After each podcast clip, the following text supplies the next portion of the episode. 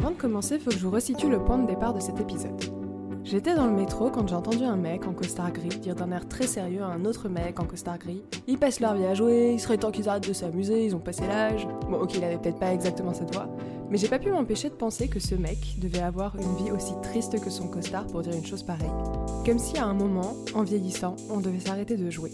C'est vrai qu'on associe encore énormément le jeu à l'enfance. Les adultes qui jouent ne sont pas considérés comme de vrais adultes. J'en avais déjà un petit peu parlé dans mon épisode sur les jeux de société. Je vous mets le lien en description.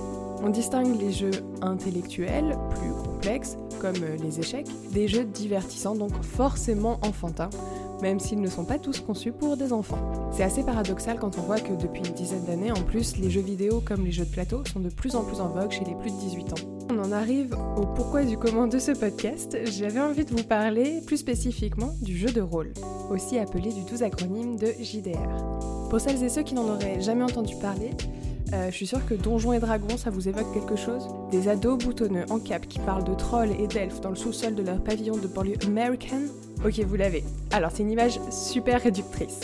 Parce qu'aujourd'hui, les fans de Donjons et Dragons et de jeux de rôle en général sont rejoints par de nouveaux joueurs et spectateurs qui, en apparence, n'ont plus grand chose à voir avec le bon geek traditionnel. Vous ne pouvez qu'entendre ma voix, mais j'en suis la preuve.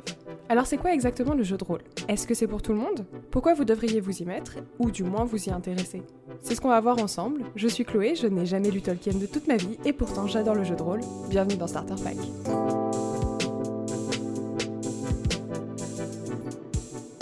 Alors attention, comme toujours, je vous donne ma définition et je n'ai pas la prétention d'être une experte. Le jeu de rôle, c'est un jeu de société inventé dans les années 70, donc c'est pas bien vieux, et qui se joue traditionnellement autour d'une table. Aujourd'hui, il y a des logiciels qui permettent de jouer à distance avec des maps, enfin, c'est très poussé. Pour ma part, ça fait plusieurs années maintenant que je suis assidûment des campagnes de jeux de rôle, notamment celles organisées par Fibre Tigre sous le nom de Game of Thrones. Une campagne, c'est une partie de jeu de rôle avec un début, un milieu, une fin et une quête principale à remplir, comme par exemple la recherche du Saint Graal. On parle de campagne, euh, c'est un terme emprunté au langage militaire, tout simplement parce que historiquement, et dans bien des cas, il y a des combats et des guerriers dans l'histoire, mais ce n'est absolument pas obligatoire. On peut appeler ça tout simplement une partie. La partie est encadrée et animée par un maître du jeu qui n'incarne aucun personnage, sauf euh, cas particulier, mais qui sait tout, voit tout, et déroule le scénario au fur et à mesure en fonction des choix des joueurs. C'est lui qui va les guider dans l'histoire et les faire avancer. Les joueurs, quant à eux, doivent accomplir donc la fameuse quête principale, pas forcément la réussir, mais en tout cas atteindre le but pour achever la partie. Évidemment, ce serait trop simple s'il n'y avait qu'une seule quête, du coup, ces personnages sont confrontés à plein de quêtes secondaires, de petites épreuves à droite à gauche, qui vont euh, aussi être impactées par leurs propres décisions dans le jeu. Donc facile pour vous d'imaginer que les parties sont assez longues, voire certaines durent des dizaines d'années. On a le maître du jeu, on a les joueurs, maintenant il nous faut une histoire. Alors, elle ne se passe pas forcément chez les chevaliers, les trolls, tout ça. Si je prends le cas des campagnes de Game of Thrones, le scénario se déroule dans Aria, qui est un univers heroic fantasy inspiré de notre monde et qui a été créé à 100% par son maître du jeu et une brochette d'auteurs. Euh, les parties peuvent se dérouler dans un univers post-apo, dans un univers de pop culture comme Harry Potter, dans la France de Chirac, si ça vous fait plaisir, ou encore dans l'espace. Il n'y a pas de limite. En fait, l'heroic fantasy, c'est le plus répandu historiquement parce que c'est le plus facile d'accès surtout tout le monde possède les codes en fait de l'heroic fantasy, alors que la France de Chirac, pour un joueur qui est né en 2000, franchement c'est compliqué. Et en plus ça perd en magie. Pour faciliter ou renforcer l'immersion, certains joueurs aiment également avoir des accessoires. Des costumes, des pièces, des figurines, des maquettes, comme vous pouvez le voir par exemple dans l'émission de jeu de rôle La Bonne Auberge. Mais initialement, une feuille, un crayon et des savons en ébullition suffisent.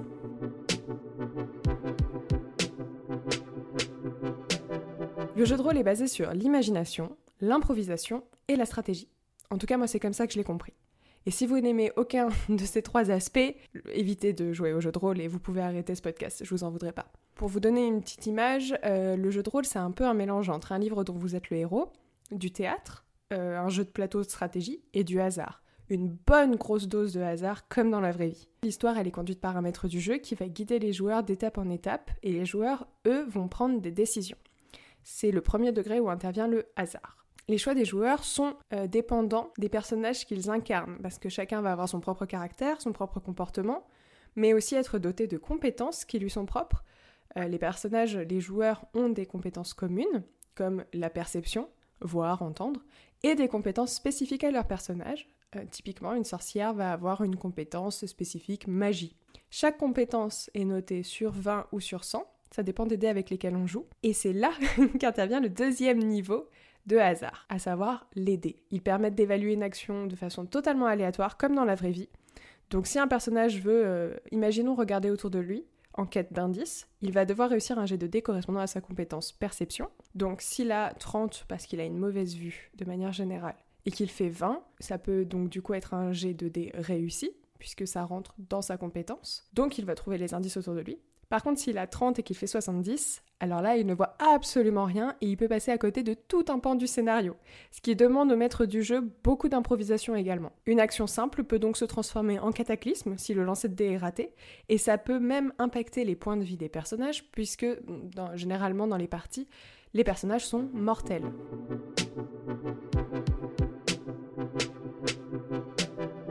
Vous avez la théorie, maintenant passons à la pratique. Pourquoi c'est cool le jeu de rôle?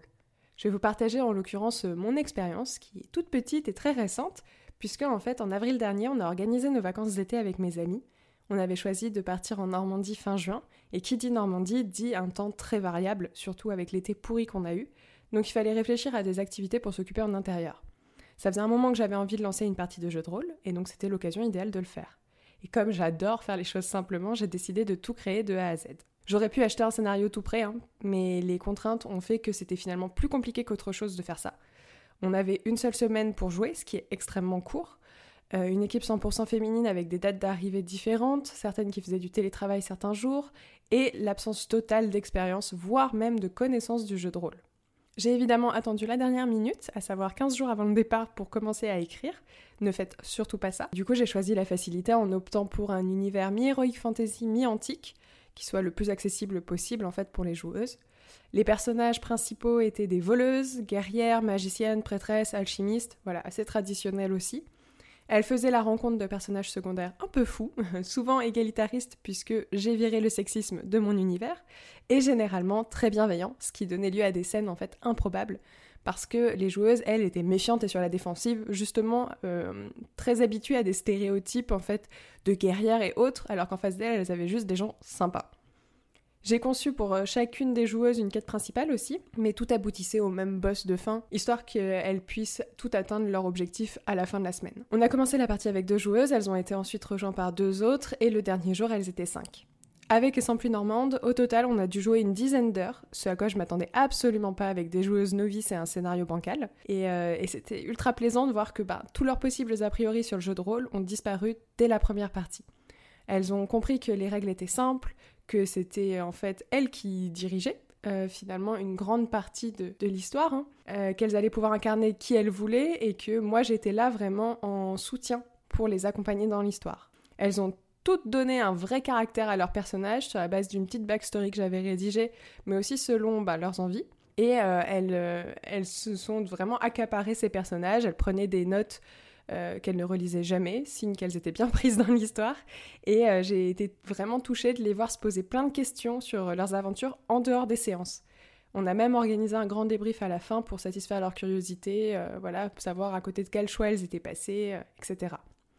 Pour ma part, bah, j'ai vraiment adoré être maître du jeu, euh, maîtresse du jeu même. Je m'imaginais pas dans ce rôle-là initialement. Euh, moi, j'aime bien les personnages euh, qui parlent beaucoup, qui les voleurs, ce genre de choses. Et, et, là, du coup, être dans la position de maître du jeu, c'était tout nouveau et assez inattendu.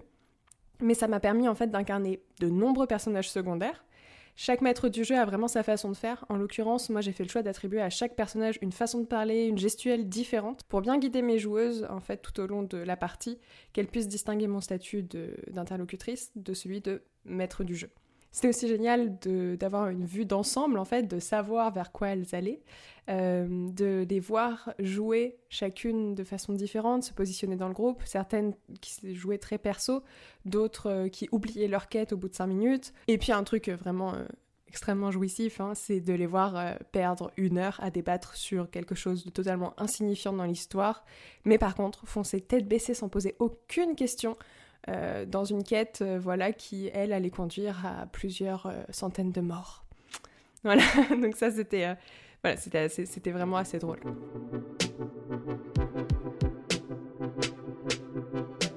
Ça vous fait envie et vous voulez vous y mettre? Alors, mes petits conseils pour commencer.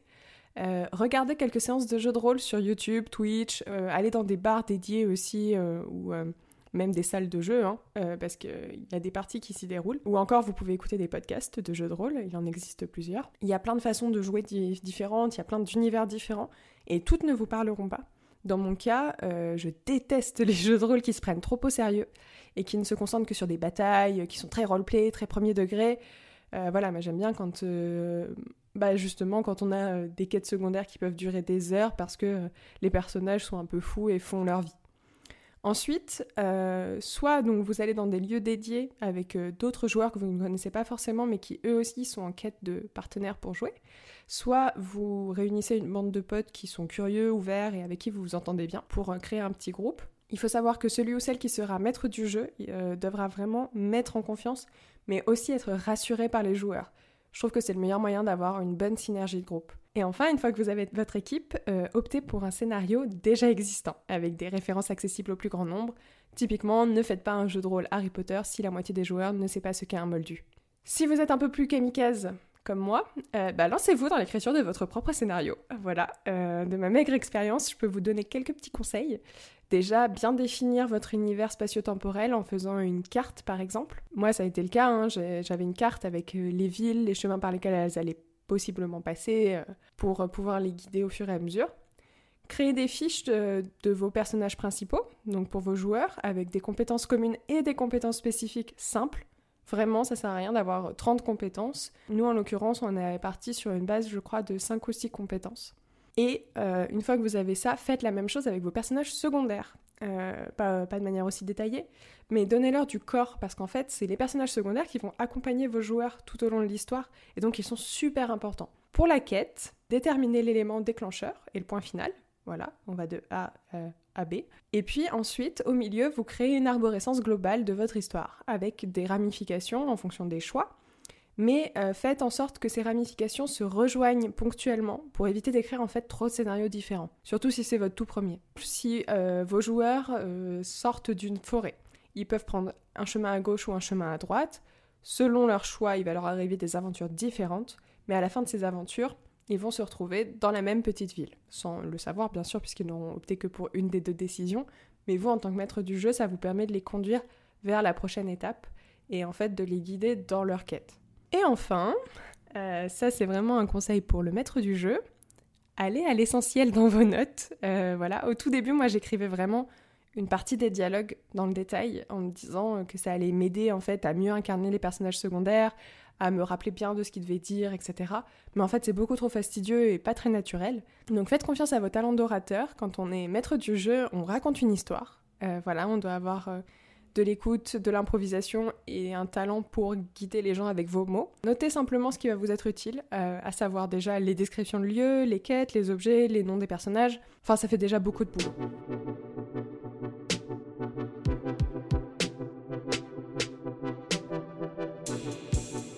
Et voilà, vous êtes prêts à vous lancer. Euh, j'espère que cet épisode vous a plu et que ça vous a donné envie d'en découvrir davantage.